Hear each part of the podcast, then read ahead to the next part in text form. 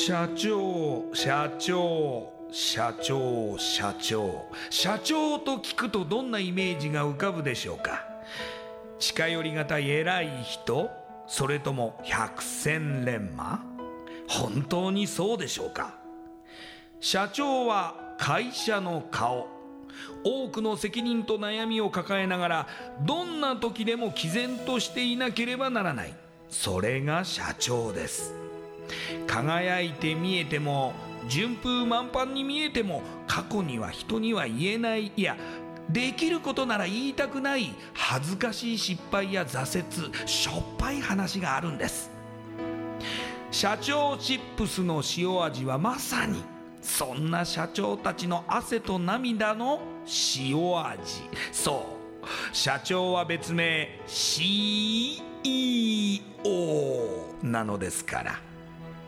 この番組ではそんな社長たちのしょっぱい話をあなたのビジネスや仕事に生かしてもらいたい将来社長を志す人たちに希望を届けたいという思いのもとさまざまな業種の社長インタビューを紹介していきます。エスプライドプレゼンツ日本の底力社長チップスラジオ。この番組は株式会社エスプライドの提供でお送りします。社長チップスってなんだろう？辞書で調べてみた。社長のカード付きポテトチップスで他の参加社長とのネットワーク作りにもなりメディア露出の PR 戦略も伝授？どういうこと？日本の底力社長チップスエスプライドプレゼンツ。日本の底力。社長チップスラジオ。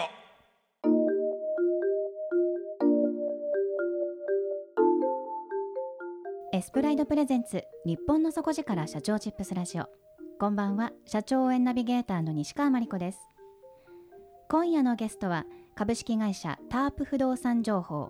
代表取締役三浦隆さんです。三浦社長よろしくお願いします。よろしくお願いしますではまずはじめに私の方から三浦社長のプロフィールご紹介させてください。三浦さんは大学ご卒業後会員制スポーツクラブザ・スポーツコネクション企画室で各種アウトドアやイベントプロデュースなどを手掛けた後24歳でアウトドアスポーツ企画運営の個人事務所を立ち上げられます。しかし1990年26歳で不動産事業に魅了され不動産会社へ就職。そして33歳で株式会社タープ不動産情報を創業され代表取締役に就任。工場や倉庫などの事業用不動産の仲介管理各種工事などを行っていらっしゃってまた文京区役所不動産相談相談員東京都宅地建物取引業協会文京支部常任理事なども務めていらっしゃいます。それではこの後三浦社長の汗と涙の塩味エピソードに迫っていきます。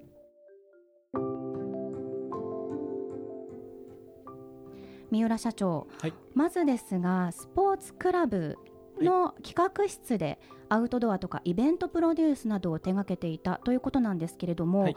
具体的にどのような、はい。そのイベントとかの企画だったんですかね？そうですね。あの普通あのスポーツクラブっていうのははい。インドアスポーツになりますよね、エアロビクスとかトレーニングジムとかって、ええ。で、えーザ・スポーツコネクションというスポーツクラブはですね今はちょっとないんですけども、えー敷地が4000坪建物の床面積が7000坪ってとても広大なですね、えースポーツクラブではい、インドアスポーツだけでなくてライフスタイルの提案みたいなものをやっていてアウトドアも結構やってたんですね。はい、でそのアウトドアの方のう部門とかですねあとはあのそのクリスマスパーティーとかそういううーメンバーに対してのサービスの、えーイベントプロデュースをやってました。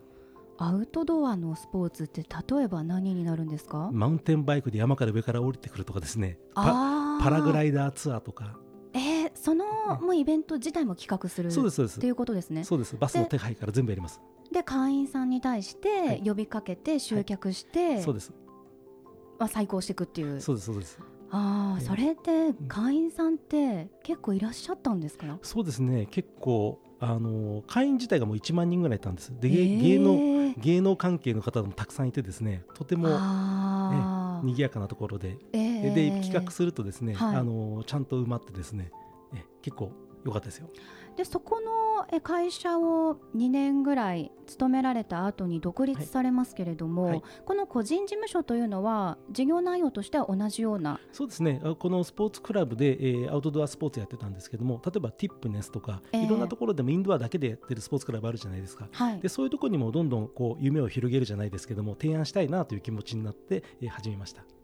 始めてみていかがでしたか？いやすごい楽しかったですよ、ええ。最初から軌道に乗ったんですか？えー、とやっぱりですね、あのー軌道お客さんは集まるんですけどもでも費用が高くするとなかなか集まらないとかで、えー旅行になるもんですからある面、えー旅行会社のとタイアップしなければえいけなかったりするんですね、だからお金的に儲かったか儲からなかったかっていうとあんまり儲からなかったですよね。うーんやってみてやはりなかなかその、うん。求めているところまでは到達できないみたいなところのもどかしさがあったってこありましたとですかね。すごい楽しかったですけどね。うーんそこでちょっと業界を変えてみようかっていうことになるわけですけれども、その不動産事業っていうところに今度飛ぶわけですよね、はい。何かきっかけがあったんでしょうか？そうですね。あのすごい楽しいイベントプロデュースの仕事をしながらですね、ええはい、えー平日の昼間にはい、ねえー募集をかけるとお客さんすぐ来てくれるわけです。はい。君今回も来たよとか言いながらですねいろんな方が集まるんですけども、えー平日の昼間にですねフェラーリとかはいポルシェとか、はい。すごい車でふっと我々同世代の人間現れるわけですよ。はい。で僕たち一生懸命仕事してるじゃないですか。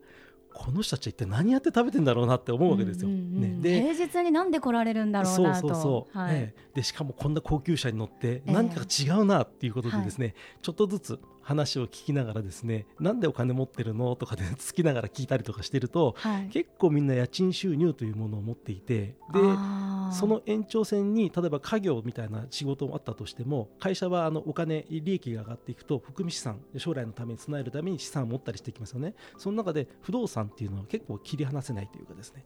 でいろんな業界がいろんな業界でこう仕事をしながら利益を上げてきてで不動産っていうのを持っていくっていうところでですね。業界問わずまたいでいろんな方に会える仕事でもあるなっていうのが知ってですね。で不動産そこから今まで敷金とか礼金とかも何にも知らなかったんですけども突然興味が湧いてきてですねえ勉強しました。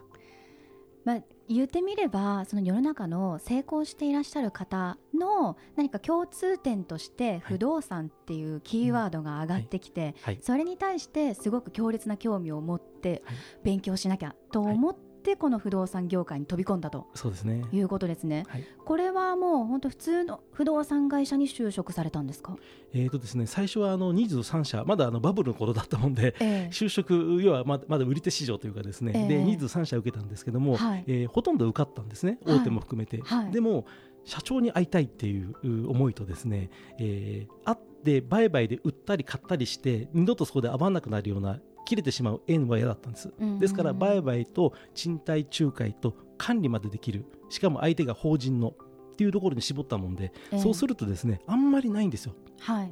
大手行くと法人事業部とか売買事業部とかいうところでこのその売買なら売買しかやらせてもらえないんですね、うんうんうんで1社だけ間違えてちっちゃな会社を受けてしまって。はい。でその会社が売買から賃貸から管理から全部やってたんですね。はい。で事業用を特化してたもんですからうちのお客さんは社長ばかりだなんて社長が言うもんですからその会社の、うんええ。えじゃあなんかちょっと、えーま、ノーマークだったけどもちょっと受けてみようかなみたいな、えで合格をもらってで仕事させてもらって。え働くことになった。なった。はい。けれども、まあ、手がけているのも多種多様だとすると、はい全部それを引き受けなきゃいけないわけですよね。そうですねものすごい忙しそうですね。忙しかったですね もう働きずくめじゃなかったですか？そうですねもうテレビ見る時間もなく睡眠時間は2時間ですねずっとはあ、毎日2時間。2時間どんなその日常になるわけですか？一日のスケジュールって。えー朝5時に起きてはい。で5時から6時は自分の時間なんです。ここだけは、はい。はい。で例えばこう宅建の試験とかですね。不動産コンサルティングマスターの試験とかそういうのも全部勉強する時間ってないじゃないですか、はい。はい。朝の5時から6時に集中して勉強して資格全部取ってきたんですよ。はい。え。で6時から支度して、えー7時過ぎには会社に行って、はい。で準備。あの9時から企業さんスタートしますんであのその前に一通りの1日の段取りを組んで準備しなきゃいけなくてですね、ええ。ええ。でやって、うん。でもうその後はもうアポイントアポイントですかね。でい社長アポイントの連続ですよね。そうですね、ではい。アポイント取ったら必ずそこで仕事に発生して物件探してくれとかいやうちの物件がこうなって困ってるけどちょっとなんとか対応してくれるかなとか宿題与えられるわけですよね。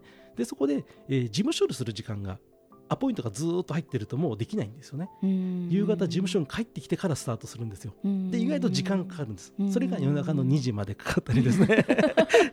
3時までかかったりですね、えーそれが毎日続くと。毎日ですねやっぱりこう目標があったわけですか？はい、20 20歳、21歳ぐらいの時に今のちょっとちょっと全然違うんですけどもあの人間らしく生きるという人間を楽しみたいもともとはその就職活動どうするんだみたいなところからスタートしたんですけどもはい。人間を楽しもうどうせあの人生1回しかないんだからっていうことで自分の中でそこをこう目標に置いたんですねじゃあ人間らしく楽しむのは何だろうかった時に、えー人間だけが夢を変えて夢に向かって行動してその切磋琢磨するところを楽しむというのは人間だけなのかなと。うん。じゃあ、えー夢書こうって言ってですね100個夢書いたんです、はい。でその中のルールがあってですね達成したら消していいんです。はい。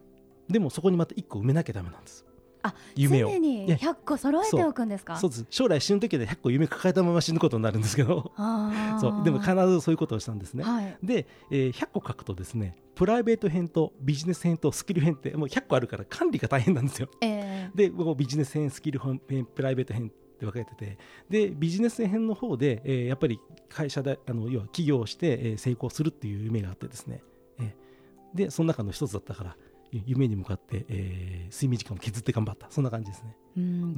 社長さんにたくさんアポ取ってあの毎日会ってらっしゃったって言いましたけれども、何人ぐらいに計合計お会いになった感じになるんですかね？いや合計であった数はですね相当ですね1000、2000超えてると思いますね。千二千。ええお会いした中で、はい特に印象に残っている社長さんの言葉ってありますか？そうですね、あのいろいろなアドバイスいただいて、例えば心だとかですね、本業以外に儲けるなとかですね、いろんなものあったんですけども、でもやっぱり一番多くて、あの親身になって教えていただいたのが、人の倍働けっていう意見でしたね。うーんそうで人の倍働くっていうのは時間の倍じゃないですか。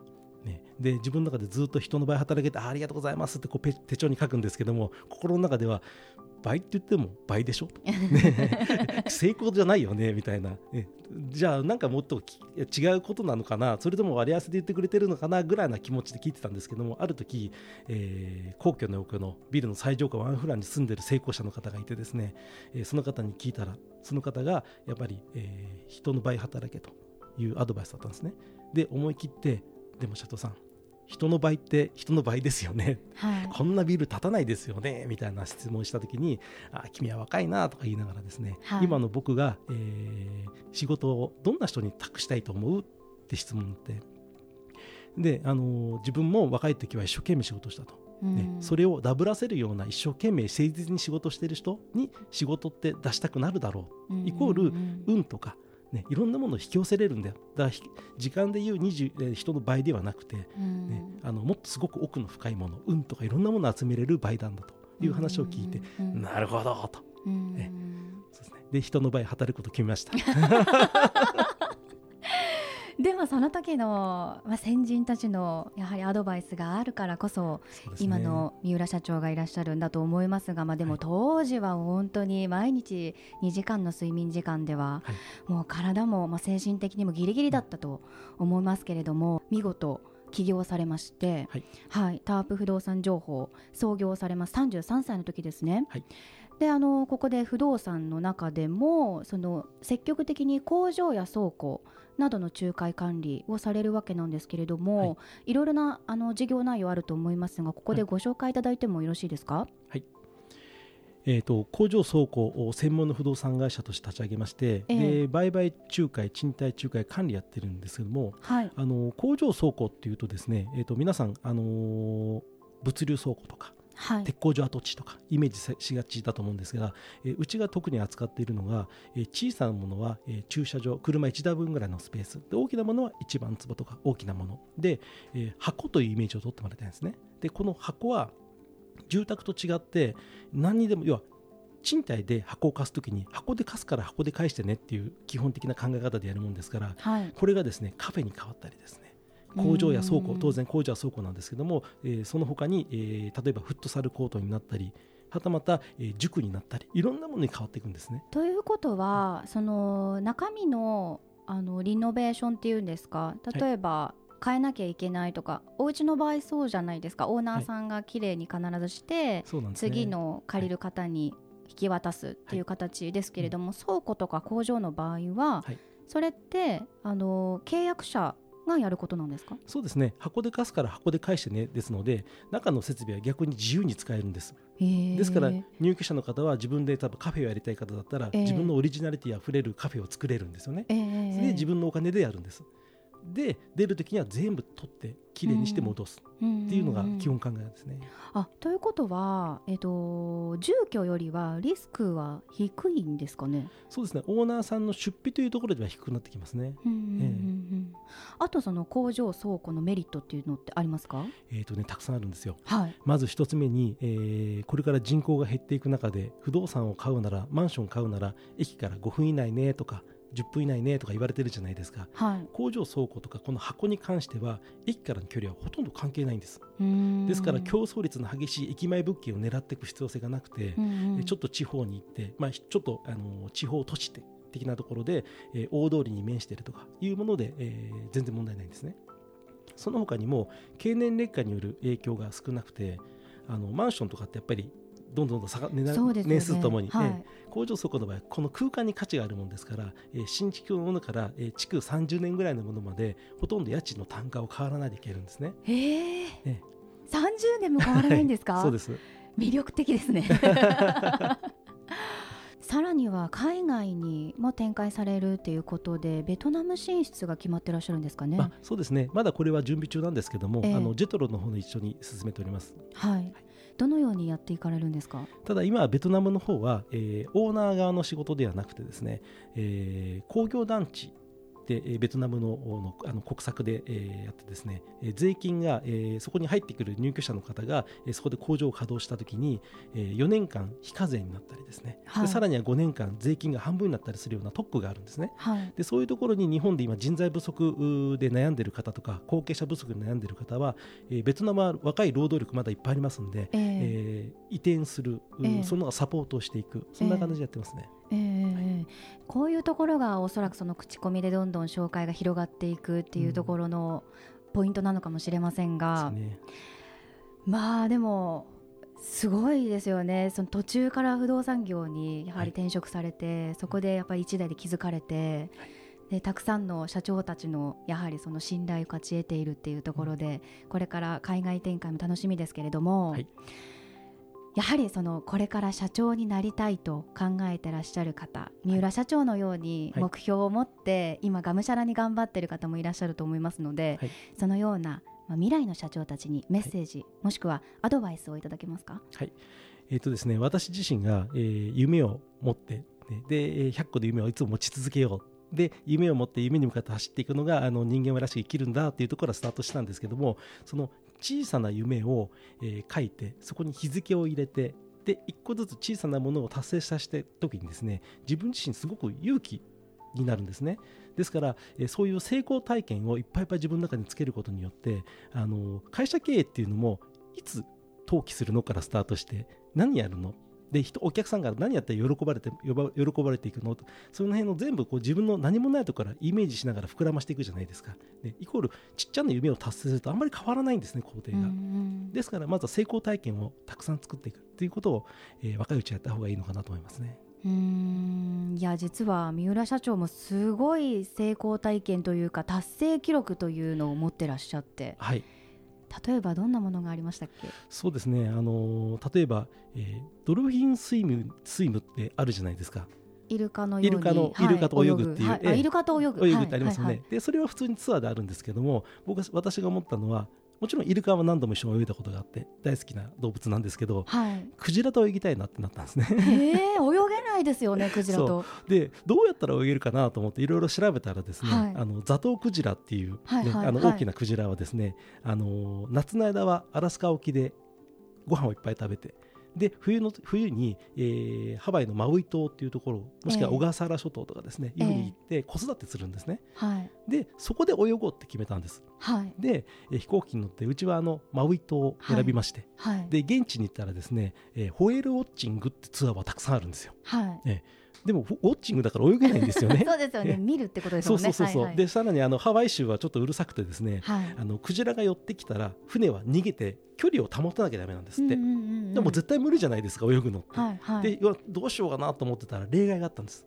はい。手動きのボートで沖にいてクジラが寄ってきたらしょうがないよねっていう例外があったんですね そんな注意書きがあったそうちょっと抽出あったんです、はいはいはいえはい。でこれだと思ってですね あのカヤックを借りてですね本当ですか？船よりも沖に出てってですね、えー。ええで面白いことにあのく沖に出るだけだとクジラ寄ってこないじゃないですか、はいね、あどうしようよ、誰も来ないなんて思います、はいはい。でオールでですね海面をこうバンバン叩いたらですねはい。あのブリージングってわかりますかね？バシャンバシャンってえあのー噴水みたいな。あじゃなくてあのしこう飛び出してこうバシャーンって。あーありますよね。クジラが、ええ。はいはいはい。あれをしながらこっちに向かってくるんです。クジラが、へえあ来てる来てる。ないんですね。ええ来てる来てる。向かってる向かってるってずっとこうやってバンバンバンバンオールで波叩きながらですね。向かってくるんですよ。で、はい。であそろそろ下かなっていうタイミングでこう見てるとですね気泡が上がってくるんですよ。ポコポコポコって、ええええまあ、その息がすごい臭いんですけども。でも まあ上がってくるからあ真下だって分かるわけですね。でそこでシュノーケリングでメスしてですねはい。バシャッと飛び込むんです。えで一緒に泳げたんですか？泳ぎました泳ぎました。ええ。もう写真もたくさんありますよ。3メーターぐらいの距離で、ね、目合いながら一緒に泳ぎましたね。はあ、えすごい。でもあの後から分かったんですけども、はい。あの子クジラも一緒にいたんですよ。うんうんうんっていうことは本来は母クジラは子クジラを守ってるわけですから、うんうん人間と一緒に泳ぐというよりも子供を守る方が優先なはずなんですよね。はいええなのに泳げたのがちょっとよくわからないんですけども 本当はちょっと危険らしいんですねそれは。だから良い子は、ね、真似しちゃダメなんです それは。襲われる可能性もあったってことですよね。そ うそうですね。だけどももう三浦社長のこの必死さにきっとクジラも多分いいよいいよってなったのかもしれないですけど。そう。でもね彼はねとってもあの彼らはね彼らっていうかあの母クジラだからね彼女って言ったらいいんですかね、はいはい。とっても優しくて、はい。あのこう波を立てたら僕なんかすぐ巻き込まれますよね。うん。でもねスーッと静かに泳いでくれるんですよ、ううん。んで波の影響も何にも受けずにですね。うん。でスーッと離れていくんですよね。うん。とっても優しかったですね。目目が合ってたけど全然怖い恐怖感とかなかったですもん。うーん。ね本当に夢をはい。書き出してそれを叶えようとはい。諦めないということですね、そうですね。そうすれば必ず叶うと。そうですねもうそんなエピソードたくさんありますけどね。そう今のクジラのエピソードだけじゃないんですよね。ありますね。あの、はい。うん。あのアフリカ行ったりですね、うん。オーロラ行ったりですねいろんなエピソードありますね、あのアラスアフリカに関してはですねあの皆さん知ってますね？お風呂の水とかポッて抜くとですね渦巻きながら水流れてきますよね、ええはいはい北半球は時計と反対向きに渦巻くんです必ず。はい。南半球は時計回りなんです。じはい。ゃあ赤道の真下って渦巻かないかなと思っちゃったんです、はいその時に、はいはい。じゃあどっかで赤道という下でですね実験しようってなったんですね。また発想そうでインドネシアとかいろんな候補あったんですけども、はい。ちょうどその時に、あのこれからこう地球の温暖化で自然がが自然が破壊されていくかもしれない、うん。じゃあサバンナで、えーチーターやライオンは見る機会が減ってくるかもしれない、じゃあうん元気なうちに行こうって言って 場所をアフリカにしたんです。ケニアっていうところにしてですね。はい。で飛行機に乗って行きまして、ええでちょうどこうジープでバーッとサバンナ走ってるとあの赤道っていう看板があるんですよ。はいでちゃんとそこでね売店売店っていうかこう売って物の民芸品とか売ったりとかしてるとこがあるんですけどもでそこに行ったらちょうどねこう赤道の下でね井戸でバケツに水入れてでバケツに穴が開いてて実験できるようになってたんですね。えああなんだ。三浦社長みたいな方が他にもいたんですあでねきるじゃん。はい。そうそれで、えーバケツに水を入れて流そうと思ったら、ええ。若いアフリカのケニア人がですねバーッと来てそこは赤道じゃないって言うんですよ。はい。で僕たちにしてみると地球儀で見ると赤道って線引いてあってうん。変な話2メートル3メートルのズレも関係なしで赤道だなと思うじゃないですか、はいはい。で適当にやろうとしたら赤道じゃないと赤道はこの線の下だけだって言うんですよ。えこのオンラインの線の下だけ？じゃあお前がそこまで言うなら分かったと。じゃあ北半球と南半球も合わせて実験しようって言って、うんうん。線から北側に5歩歩いて水流したんですそしたらねゆっくりと、えー時計と反対向きに流れ始めたんですよ。はい。北半球だなと。合法で。ええはい。北半球だここはと、はいはい。じゃあ次南側行こう。時計回りで回り始めたんですよ。へえここは南半球だなとじゃあ赤道の下はってやったらですね渦巻かないんですよ。えそのまんま流れてそうそのままザーッと流れる。不思議、そうで赤道だってみんなで喜んだいやーまあでもね話にするとなんか笑い話ですけど、えでも、はい。実際にそれを見に行って、はい。ね、行動されたっていうのがすごいですよね。ね。ご自身の目で確かめたっていう。そうですね。うーんアラスカも面白いエピソードありますけどねはい。じゃあ今度の回の時にそそうれですね。は 伺おうと思いますけれども、はい。はでもいずれにしてもそのまあ100個の夢をい。つもいつも追いかけていて、はい。かつその三浦社長のそのやってしまう人柄と、はいまた実際にその言ってしまう行動力と、っていうところがその、まあ、人柄もだしその事業のところで信頼を得られているっていうところにつながっているのかななんて思いました。今日のお話聞いてきっと勇気をもらったりとかあ僕もやってみようかな私もやってみようかなって思ってらっしゃった方たくさんいると思います、はい。ぜひまた遊びに来てください。あはいわかりました。ありがとうございます。今夜のゲストは株式会社タープ不動産情報代表取締役三浦隆さんでした。ありがとうございました。ありがとうございました。インパクトのある PR がしたいけどどうしたらいいのか。採用の時学生の印象に残せるようなものがあればな。社長同士のつながりを作りたいんですけど。社長さん悩んでいませんか？その悩み解決しましょう日本の底力社長チップス。だとだちつぷあとちつぷだとちつエスプライドプレゼンツ。日本の底力社長チップスラジオ。この番組は株式会社エスプライドの提供でお送りしました。